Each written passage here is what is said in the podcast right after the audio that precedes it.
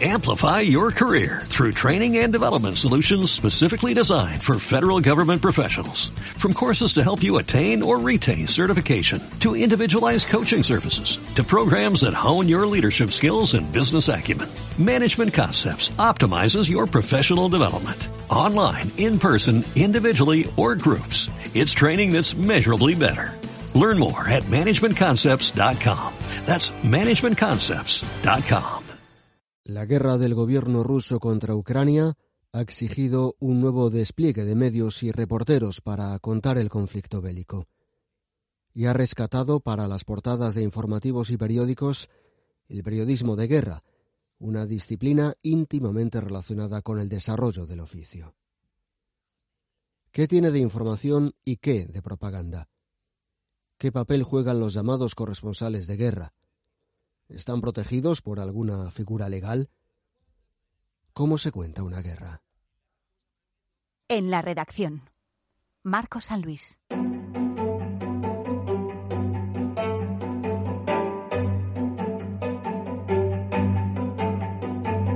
Cuando se habla de una guerra y periodismo, lo primero que viene a la mente es la imagen del reportero o del corresponsal. Algunas figuras del periodismo fueron descubiertas en una guerra, aunque muchas ya tenían una trayectoria detrás. Nico Castellano es periodista de la cadena SER, especializado en el fenómeno de las migraciones. Su trabajo ha sido avalado por una importante cantidad de premios y reconocimientos. La guerra de Ucrania ha supuesto su primera incursión en un conflicto bélico en plena ebullición. Pasó 35 días en el país agredido. A su regreso, atiende a En la Redacción. Nico Castellano, periodista de la cadena SER, ¿qué tal? Muy buenas. Hola, ¿qué tal? ¿Te ofrecen o te ofreces ir a Ucrania? Me ofrecen, me plantean desde que surgen las primeras explosiones en la ofensiva rusa, me plantean desde la dirección de informativos ir a, a Ucrania y digo que sí inmediatamente. ¿Por qué dices que sí de forma tan rápida? Bueno, eh, me parecía que era el lugar de la noticia y siempre tenemos ¿no? el nervio este de, de la información Llevo 22 años en esto y siempre me ha gustado estar en los sitios donde pasan las cosas. Y ciertamente era un reto también porque nunca había estado en una guerra de este tipo. Había estado en conflictos olvidados, en, como se le suele llamar, guerras silenciadas, ¿no? Somalia, República Democrática del Congo, cuando se produjo la caída de, de, Gaddafi en la frontera de Túnez. He estado muchas veces durante estos 11 años en las fronteras de los países limítrofes a Siria. En fin, en muchos sitios pero nunca en un conflicto abierto de este tipo y si, si me permites la ironía, en un conflicto de moda, donde abren los informativos, ¿no? O sea, en el Congo muere la gente todos los días por ese conflicto de baja intensidad, en Somalia, en República Centroafricana, en Sudán del Sur, pero no hablamos de ello. Y aquí hablamos de Ucrania permanentemente, ¿no? Que Obviamente, el número de víctimas de Somalia, de Congo, de Yemen o de Siria es mucho más elevado que, el de Ucrania, pero bueno, esto tiene otros condicionantes. Esa es una de las grandes diferencias de esta cobertura, eh, el pasar de voy a tratar de convencer a mis jefes que metan este contenido del que no se está hablando porque considero que es de interés, a que sean los propios jefes los que te pidan este contenido ahora en concreto. Claro, eh, sabemos, ¿no? Ya llevamos mucho tiempo en el periodismo que hay momentos que uno pelea, ¿no? El que... Mm, el que sea noticia donde tú estás, ¿no? Yo recuerdo estar en el Congo, por ponerte esos ejemplos, ¿no? El Congo, República Africana, o en el Sáhara Occidental ocupado, o en los campamentos de Tinduf, y tener que pelear para que te hagan un hueco en un informativo, en un programa, ¿no? Sin embargo, cuando estás cubriendo una guerra que está abriendo informativos a nivel global, y durante tanto tiempo, porque lo extraño de esta guerra es que ha, permanecido, sigue permaneciendo, abriendo informativos de todo el planeta durante más de un mes, y es muy poco habitual que esto suceda. ¿Cuánto dura hoy una noticia, no? Incluida una guerra, ¿no? Eh, fíjate que el, verano pasado hablamos todos de Afganistán, de la llegada de los talibanes a, Kabul, etcétera, etcétera, y de repente sí, se hablaron de los afganos, se improvisó en los países europeos un mecanismo de recepción para aquellos que habían trabajado con los gobiernos occidentales, etcétera, etcétera, pero luego, ¿quién habla de Afganistán hoy? ¿no? Sin embargo, en Ucrania estamos viendo un fenómeno de, seguimiento de la guerra que me parece interesante, ¿no? Y que también demuestra, desde mi punto de vista, que si queremos, podemos informar bien de las cosas, podemos informar con continuidad, con, con recorrido, ¿no? Y no solo hacer titulares o clickbait, ¿no? De estas noticias que muchas veces hoy en los digitales están abriendo portadas por la mañana y a mediodía ya no existen, ¿no? O en los informativos de radio y televisión le damos mucha bola a un tema, a un supuesto escándalo, sobre todo supuestos escándalos de política nacional y a los dos días no existen porque estamos con la siguiente polémica y con, el siguiente eh, tuit provocativo. Entonces, bueno, está siendo interesante ver cómo Ucrania se mantiene ahí por muchos condicionantes eh, geopolítico, geoestratégico, económico, humano y bueno, a ver cuánto dura ese interés por Ucrania. ¿Cómo es la cobertura de una guerra sobre el terreno?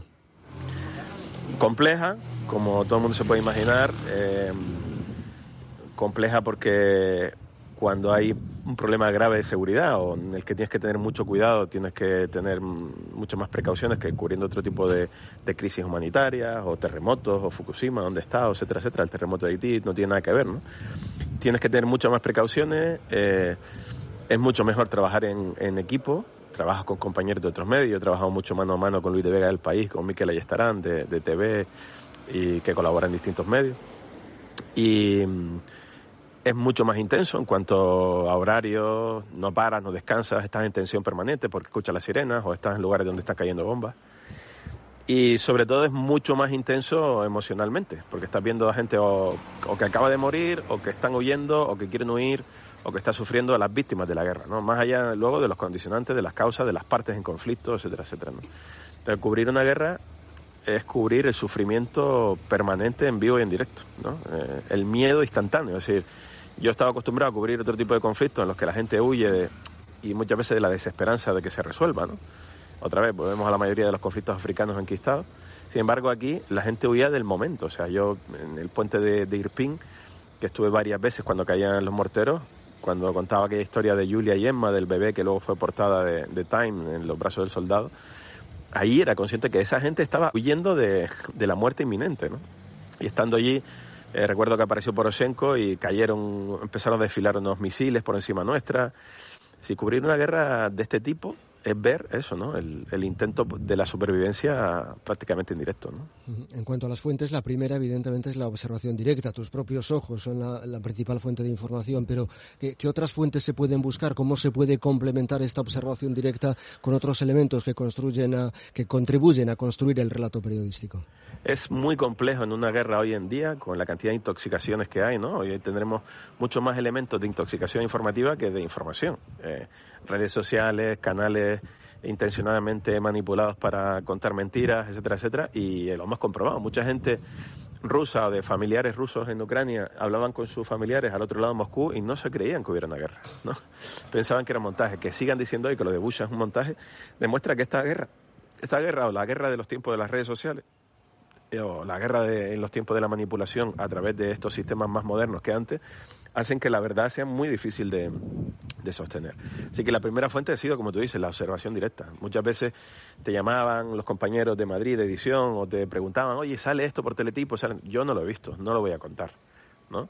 Y, así hacíamos todo, porque hay que tener muchísimas precauciones con, en, estas circunstancias. ¿no? Se contaron muchas historias que luego no fueron verdad por parte de, incluso de las dos partes. ¿no? Entonces la observación directa y luego ya, porque yo no conocía Ucrania ni, ni tengo capacidad de análisis de Ucrania ni de esa zona del mundo porque no había trabajado ahí.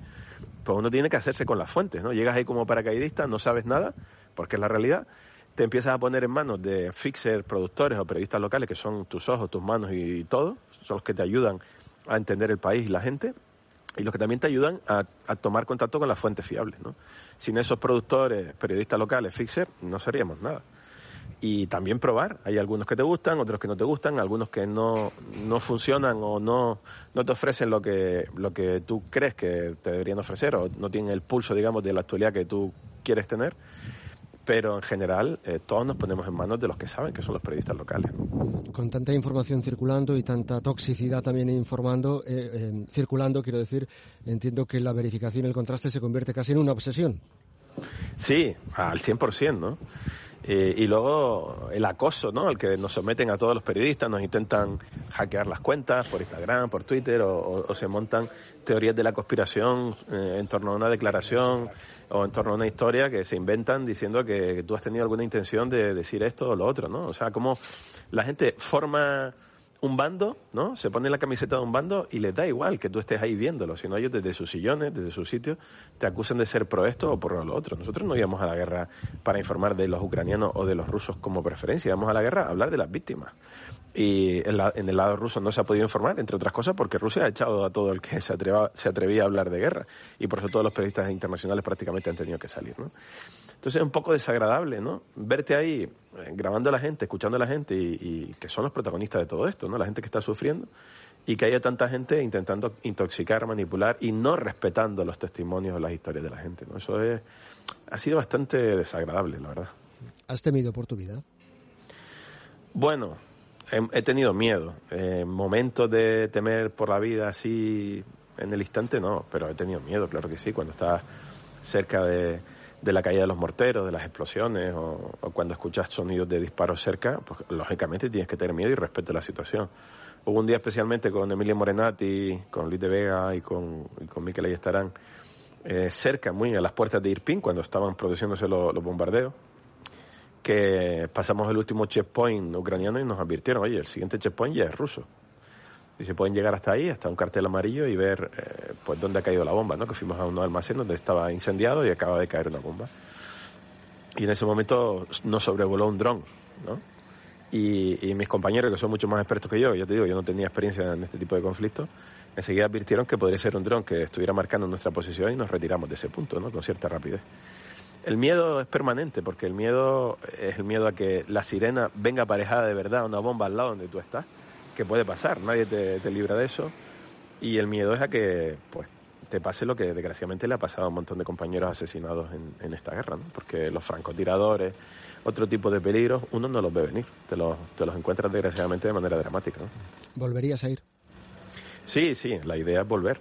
La idea es descansar un poco, también la cabeza sobre todo, porque uno tiene que estar fresco para tener el máximo respeto a lo que escucha, a lo que ve. Pero sí, la idea es volver.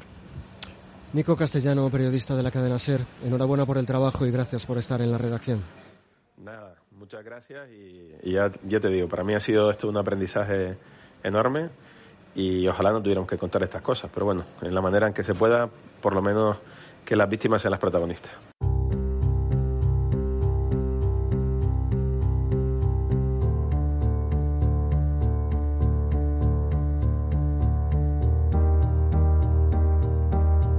El periodista de guerra se juega en muchas ocasiones su vida y lo hace con la intención de contar al mundo el drama de lo peor que ofrece la humanidad.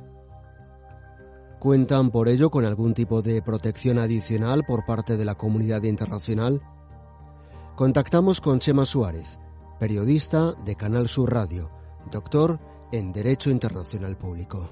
Chema Suárez, ¿qué tal? Muy buenas. Hola, ¿qué tal? Hola, ¿cómo estás? ¿Están protegidos los periodistas en un conflicto armado? Sí y no. Y me explico. O sea, todas las personas que somos civiles, es decir, quienes no somos militares, quienes no colaboramos con el esfuerzo militar, tenemos una protección teórica, es decir, no nos pueden atacar. Digo teórica porque tristemente estos días estamos viendo lo que está ocurriendo en Ucrania, en donde la peor parte del conflicto se la está llevando la parte que, según los tratados, está protegida, que es la población civil.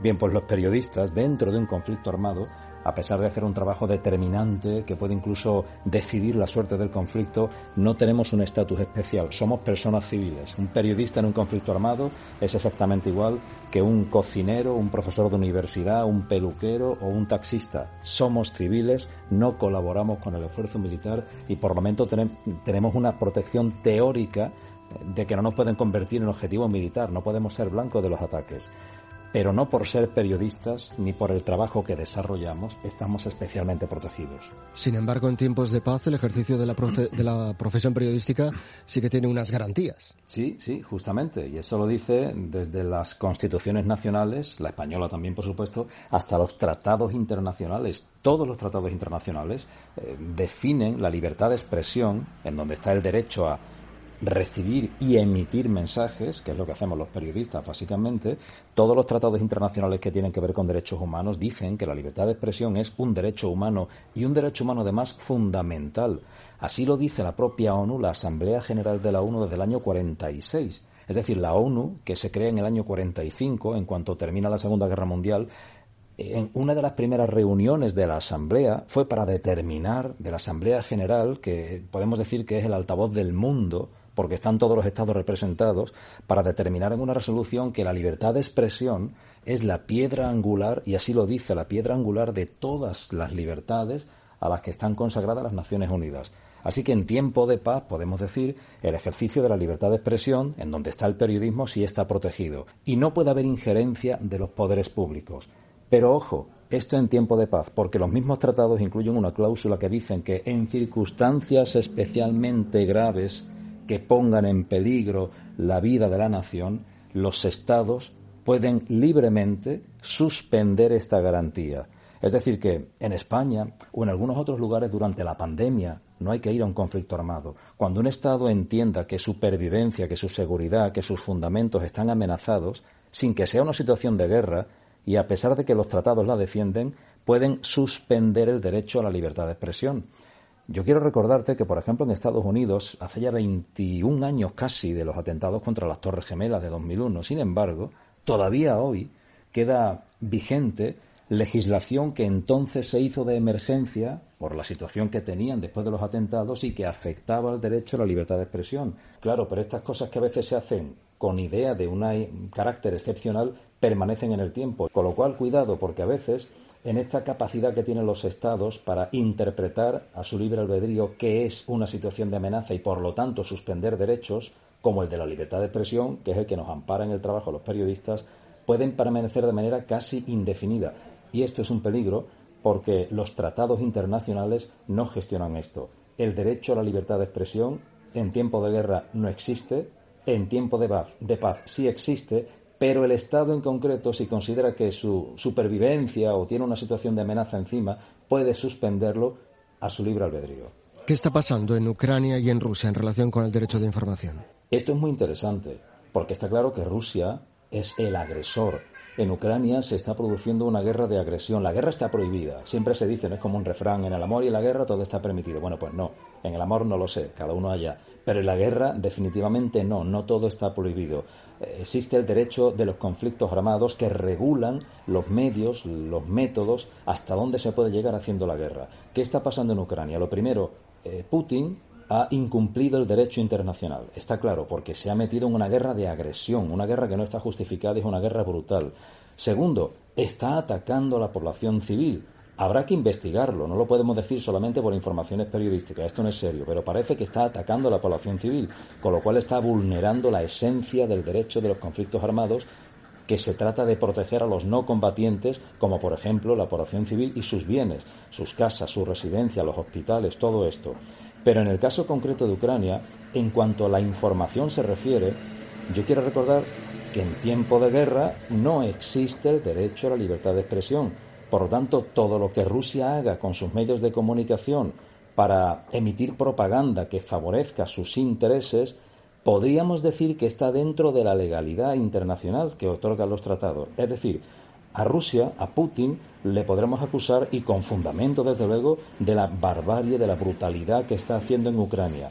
Pero en el caso concreto de emitir información a través de Sputnik o Russia Today, son dos medios de comunicación que han sido vetados por la Unión Europea aquí en Europa, tengo mis dudas sobre si eso es censurable o no, porque en tiempo de guerra, en los convenios de Ginebra, el artículo 37.2 del protocolo adicional primero autoriza a los combatientes a mentir es decir, un, rival puede mentir para hacerte a ti eh, cometer un error en tu planteamiento. La mentira, podemos decir, es un arma legal de guerra. Si la información falsa está permitida, si algún derecho está en suspenso y si el periodista no está protegido, ¿qué calidad tiene la información que estábamos recibiendo sobre esta guerra? Qué buena pregunta, eso me lo hago yo todos los días, porque claro, conociendo todos estos condicionantes, ¿en qué, de, qué forma podemos saber si lo que nos llega en esta parte del mundo que presumimos de ser la parte civilizada, la parte de los derechos, la parte de las libertades, en donde los ciudadanos tienen un peso específico y encarnan realmente la soberanía, pues a veces hay que ponerlo en duda. La calidad de la información radica sin duda en el protagonismo de los periodistas que están allí y al margen de los riesgos que asumen emitiendo información de calidad. Eso, con eso nos tenemos que quedar. Pero también sería conveniente que todos, eh, quienes estamos en esta parte del mundo, que gozamos de ciertas libertades, también, si queremos estar eh, completamente informados, consultáramos la fuente de información de la otra parte, por ejemplo, de Rusia. Animo a las personas que nos estén escuchando ahora mismo que intenten acceder a la página web de la Comisión Europea, de la OTAN. Van a tener información actualizada sobre lo que está ocurriendo en Ucrania según este lado del mundo. Pero si queremos contrastar, como ciudadanos o como periodistas, lo que dice Rusia, el enemigo, por así decirlo, nos vamos a encontrar con que no podemos. No podemos contactar con la página web del Kremlin, que es como digamos la Moncloa aquí en España, por hacer un símil. No sabemos porque no se puede. Inténtalo. No se puede. Los servidores están dificultando este acceso. No podemos consultar los mensajes que dicen fuentes esenciales de Rusia que para que la población y los periodistas en particular sepamos y contrastemos, serían eh, necesario el acceso. Pero esto no está ocurriendo. Así que, como en todos los conflictos armados, en este caso también la información es un eh, poderoso campo de batalla y en Europa, en lugar de las libertades, eh, por efecto de la propia Comisión Europea, nos han cortado el acceso a una fuente válida de información y que el periodista necesita para construir su mensaje, como es conocer y contrastar lo que dicen todas las partes implicadas. Chema Suárez, periodista de Canal Sur Radio, doctor en Derecho Internacional Público. Gracias por estar en la redacción. Gracias, Marcos. Gracias a ti. Un abrazo.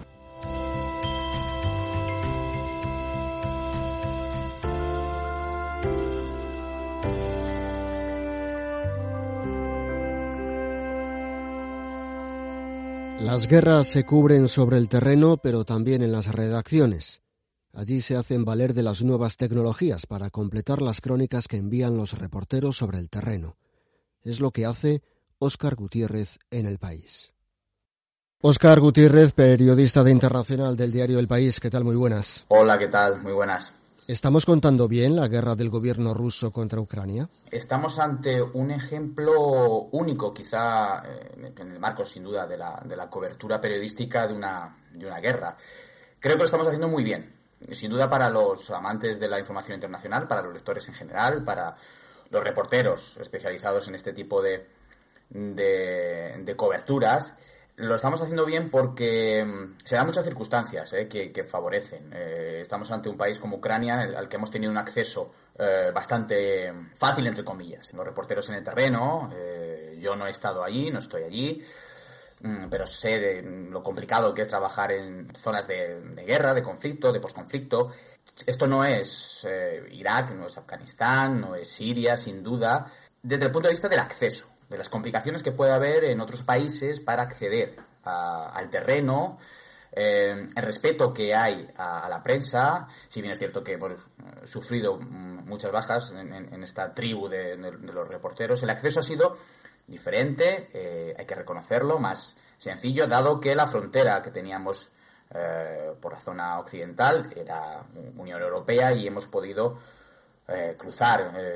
yo tengo que felicitar y dar la enhorabuena a todos estos reporteros que nos han traído la información desde la franja occidental, desde las desde Kiev, las afueras, desde hemos estado en la región del Donbass, donde Rusia ha puesto sin duda su, su diana eh, en la actualidad, ¿no? Y, em, frente al mar de Azov. Ha sido una cobertura muy completa, ha habido muchísima prensa que ha podido entrar, ha habido mucha prensa eh, en esa retaguardia, que era la que recibía a los refugiados, por lo tanto ha sido una cobertura, yo creo, muy buena. Y además coincide esta guerra de Ucrania con un momento especial en el que se une un, yo creo, un nuevo, una nueva pasión por la información internacional, por acercarnos lo que pasa en el terreno o lejos de nuestras ciudades, con una nueva oleada de eso que llamamos el reporterismo de fuentes abiertas, ¿no? Esto que eh, conocemos con las islas OSIN, que básicamente en inglés vienen a contarnos esto, ¿no? Fuentes abiertas de, de inteligencia. Es una guerra en la que hemos podido disfrutar eh, por primera vez, periodísticamente hablando, ¿no? de fuentes, de herramientas que hasta ahora eh, eran de uso exclusivo de los departamentos de inteligencia, de información, espionaje, de los estados, ¿no? Eh, me refiero sin duda sobre todo a las imágenes satelitales, pero también a ciertas herramientas de verificación de información que han posibilitado que allí donde no estamos, pero hay información, Lo estamos viendo todas las mañanas, ¿no? Cuando surge algún tipo de ataque, bombardeo, situación que nos requiere atención informativa, pero sobre todo que, supone una, aluvión de, vídeos, de imágenes, de, de informaciones en las redes sociales. Hemos podido utilizar esas herramientas por primera vez para ofrecer a todos los públicos sus resultados, ¿no? En este sentido, ¿qué impacto están teniendo las redes sociales en el relato de la guerra? Eh, diría que, que, a lo mejor a diferencia de otras, de otras guerras, eh, muchos de los reporteros que están ahora viajando a Ucrania se acuerdan, ¿no? Hacemos muchas comparaciones con, con sin duda eh, las contiendas, las grandes contiendas de Oriente Próximo que tenemos más cercanas, como es el caso de Irak o sin duda Siria en donde las redes sociales eran fundamentales porque muchas veces no podíamos acceder a los lugares. ¿no?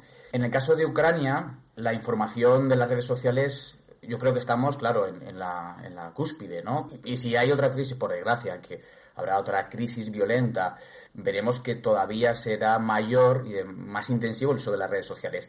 Mm, y en este caso, en el contexto de la guerra Ucrania, eh, pues se están utilizando por parte de todos los bandos. El uso que ha hecho, por ejemplo, de las redes sociales el presidente Zelensky es, extraordinario, ¿no? Ha sabido adaptarse mm, a, esas redes que ya utilizaba anteriormente y, no sé, es, una cosa inusual eh, ver al jefe del Estado de un país que está siendo objeto de una agresión eh, todos los días colgar un vídeo o colgar unas declaraciones, como esta misma mañana, mm, en su perfil de Telegram. Luego vemos una, una todo un ejército de, de expertos en la materia que utilizan estas redes para analizar al minuto, casi en tiempo real, lo que está pasando y muchos usuarios anónimos eh, que también, ¿no? Desde los lugares a, los que no podemos acceder, zonas controladas por los rusos, que nos están ofreciendo información que sin duda necesitamos eh, verificar. Ahí tenemos las herramientas, ahí tenemos un poco esas habilidades que estamos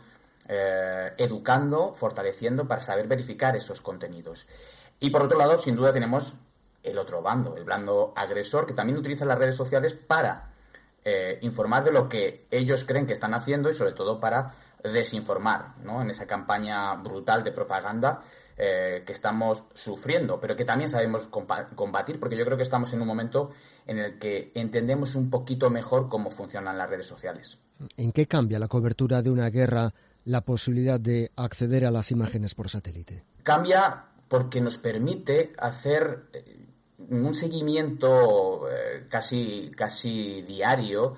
Este, tipo de imágenes satelitales las ofrecen compañías, sobre todo compañías estadounidenses, eh, radicadas en Estados Unidos, por lo tanto ese es el contexto que tenemos, y que sobre todo están distribuyendo imágenes a los servicios de inteligencia estadounidenses. Bueno, eso lo hacían ya antes de, esta guerra, es su naturaleza, es su, es su valor añadido, pero lo, lo, lo fantástico es cómo los periodistas eh, se han abierto un pequeño o han abierto una pequeña ventana para introducirse ¿no? en, estas, en estos servicios de comercialización de imágenes satelitales. Y estas empresas que ofrecen imágenes satelitales han sabido ver la oportunidad de utilizar a los medios de comunicación para difundir aquello que es tan valioso, ¿no? Eh, que es esas fotografías hechas por los satélites y que nos dan, nos pueden dar prueba de, bueno, pues eso, como hemos visto en el caso de la localidad de Bucha, de crímenes de, de lesa humanidad.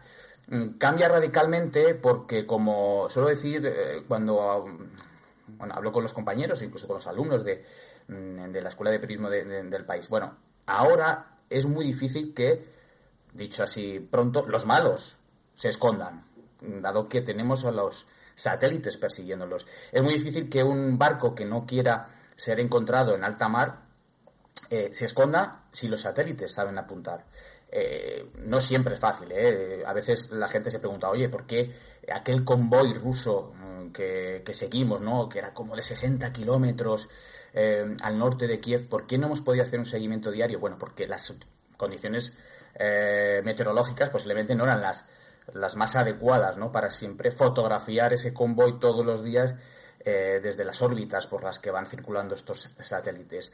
pero es algo, es algo único. Eh, en la historia de la cobertura de, las guerras. Eh, no estoy seguro si, de si vamos a poder seguir utilizándolas eh, de la misma manera en próximos conflictos o dependerá del contexto y de los conflictos. ¿no?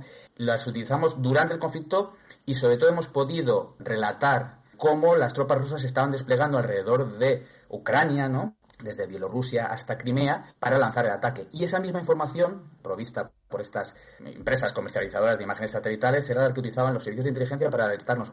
Cuidado que Rusia está a punto de invadir. ¿Hay que dar por hecho que los dos gobiernos mienten? Bueno, yo, yo creo que hay que dar por hecho que, como eh, hemos dicho, y es una frase tan manida, ¿no? En el contexto de la guerra, la verdad, eh, bueno, pues es una de las primeras víctimas, ¿no? Eh, cuanto mejor sea el trabajo de los periodistas, más difícil va a ser que nos mientan, ¿no? Incluso lo van a intentar menos. Es, es muy complicado pensar que en, el contexto de una guerra los dos bandos van a decir siempre la verdad, o un bando, que podemos considerar víctima de, de un ataque, mm, por ser víctima va a decir también eh, la verdad, siempre, 100%. No es así. Eh, lo que pasa es que hay mm, escalas, niveles, ¿no? Eh, efectivamente, es escandaloso ver cómo el, Kremlin trata de, a través de esa campaña de propaganda, negar cada uno de los ataques contra la población civil. Yo no querría imaginarme cómo hubiera qué hubiera pasado si, si no hubiéramos tenido quizá el apoyo de las imágenes satelitales, de los, de los reporteros en el terreno, en el caso de, esta matanza que, ha tenido lugar en Bucha, a las afueras de Kiev. Si no hubiera sido por los reporteros en el terreno, por el apoyo de las imágenes satelitales, por la, la eficacia de los periodistas especializados en la verificación de estas imágenes satelitales, quizá para muchos ciudadanos esto que dice Rusia de que ha sido un montaje podría acercarse más a la verdad, ¿no? Afortunadamente tenemos periodismo. Eh, y a través del periodismo hemos podido combatir de una forma más eficaz la mentira, pero tenemos que estar atentos, ¿no? Eh, alerta, ¿no? Sabemos que por parte del, gobierno ucranio eh, es posible también que se utilice elementos de, propaganda que posiblemente no siempre digan la verdad, pero en mi experiencia, por lo que, por lo que, eh, bueno, pues por lo que llevamos de estos 44 días de guerra, la verdad es que eh, hemos mm, podido eh, notar muchas menos, efectivamente, intentos de, de, de, mentir, de engordar ciertas, ciertas informaciones por parte del gobierno de Ucrania eh, como a diario hace sin duda el, el, Kremlin. Oscar Gutiérrez, periodista de Internacional del diario El País. Gracias por estar en la redacción. Gracias a vosotros, ha sido un placer.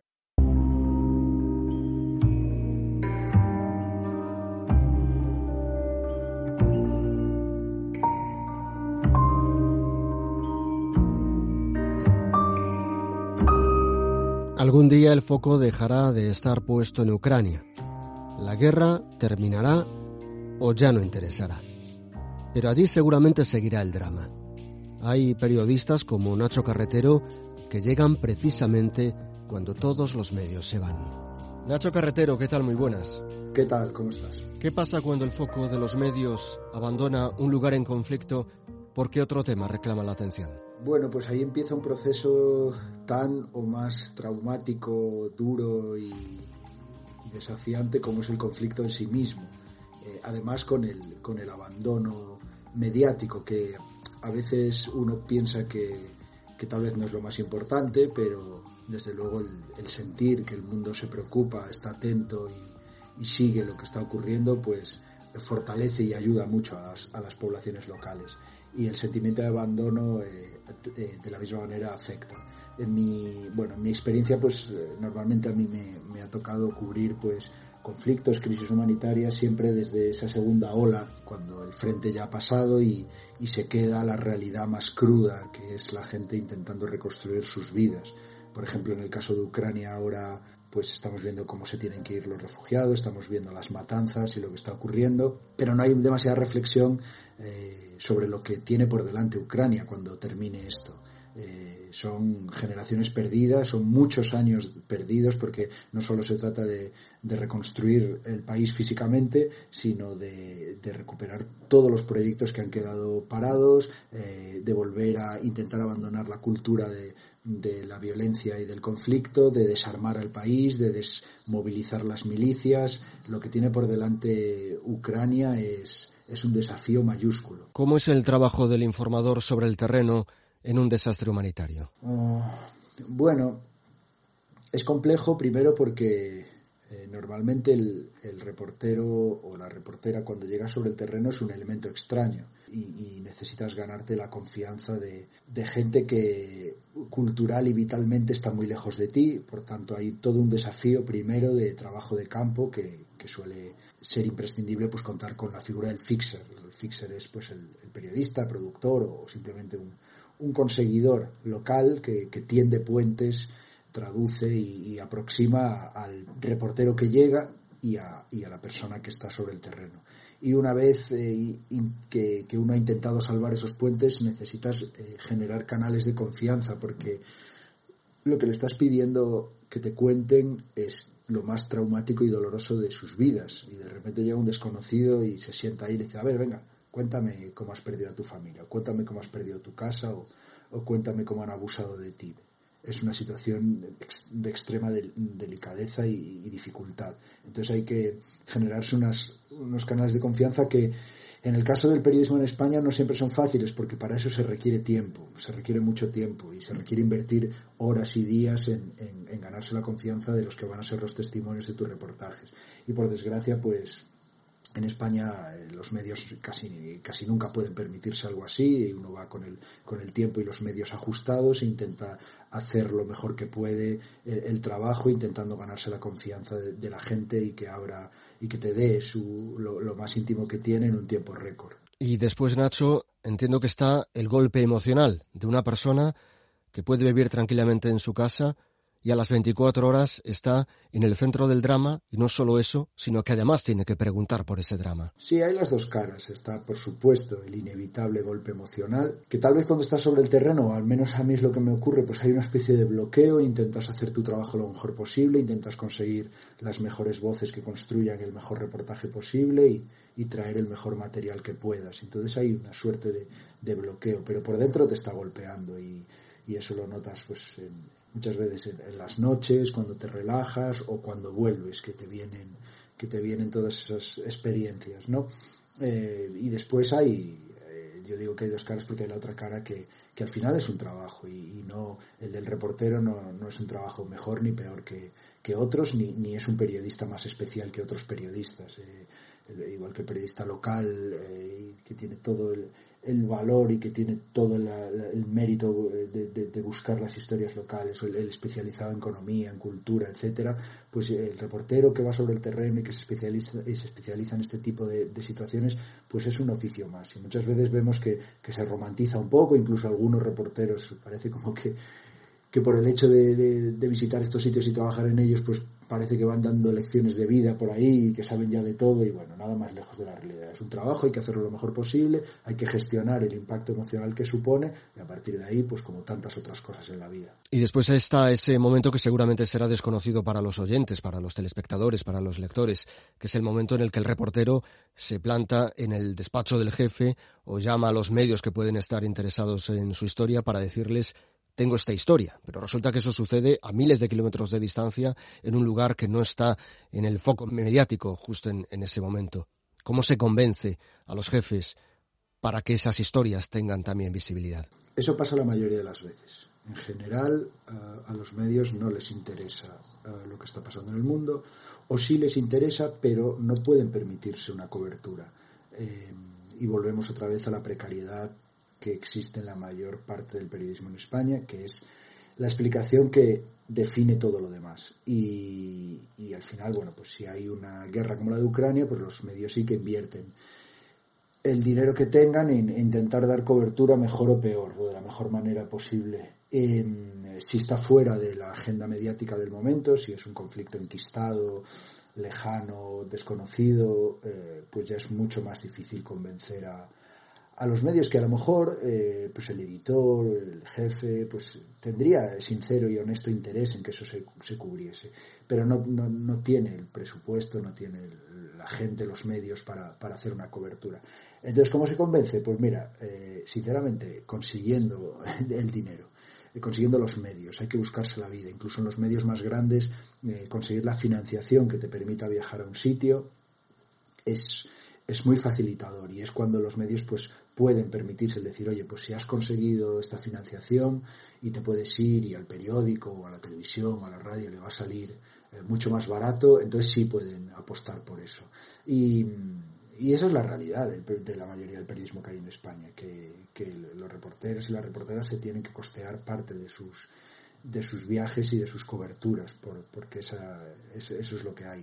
Incluso en, en, conflictos como los que estamos viviendo en Ucrania, la mayoría de gente que vemos en televisión, entrando en los distintos medios, la absoluta mayoría son colaboradores freelance que han ido por su cuenta y riesgo allí y que se sacan el dinero con, con, los directos o con las intervenciones que están haciendo, por cierto, con un micro y un móvil, que es su propio móvil, desde algún punto del conflicto. O sea que desde la precariedad o desde la falta de ambición o desde la falta de valentía por apostar por ciertas coberturas se explica todo lo demás. ¿Y cuál es tu reflexión en relación con esos analistas de salón que desde el salón de su casa son capaces de cuestionar lo que está contando ese reportero en precario, freelance, que lo cuenta sobre el terreno? Bueno, no creo que sea algo exclusivo de, de los conflictos, ¿no?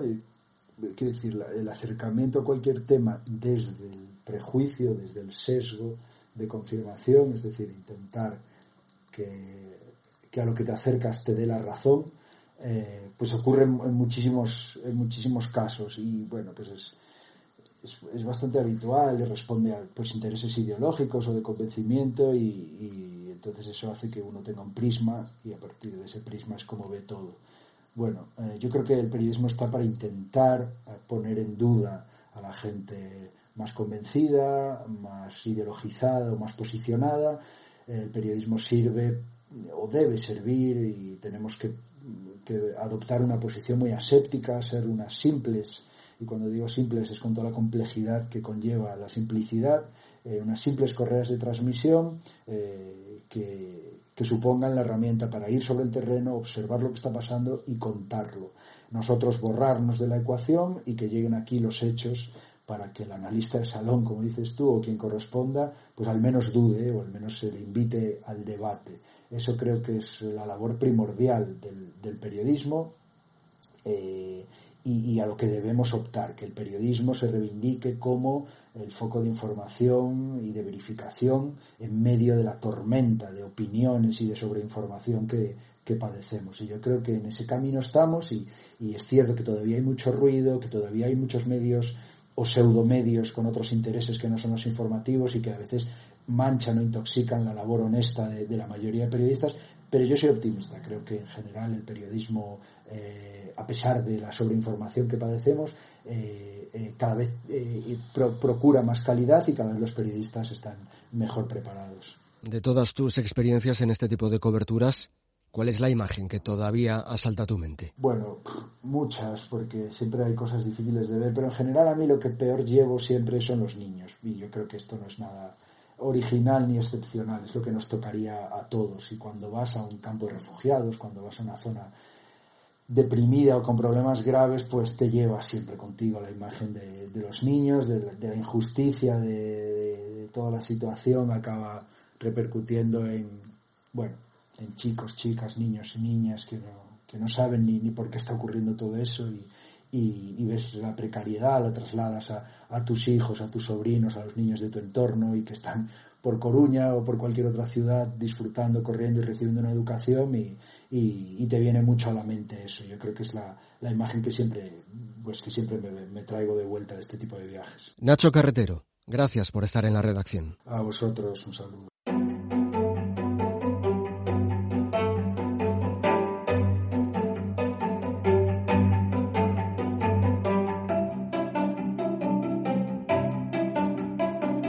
La guerra evidencia lo peor del ser humano, pero siempre habrá alguien que quiera contarlo. Al menos que se cuente, con todas las limitaciones que supone un conflicto bélico, con todas las reservas por la masiva difusión de información falsa y propaganda, pero también con la promesa de no olvidar las guerras olvidadas.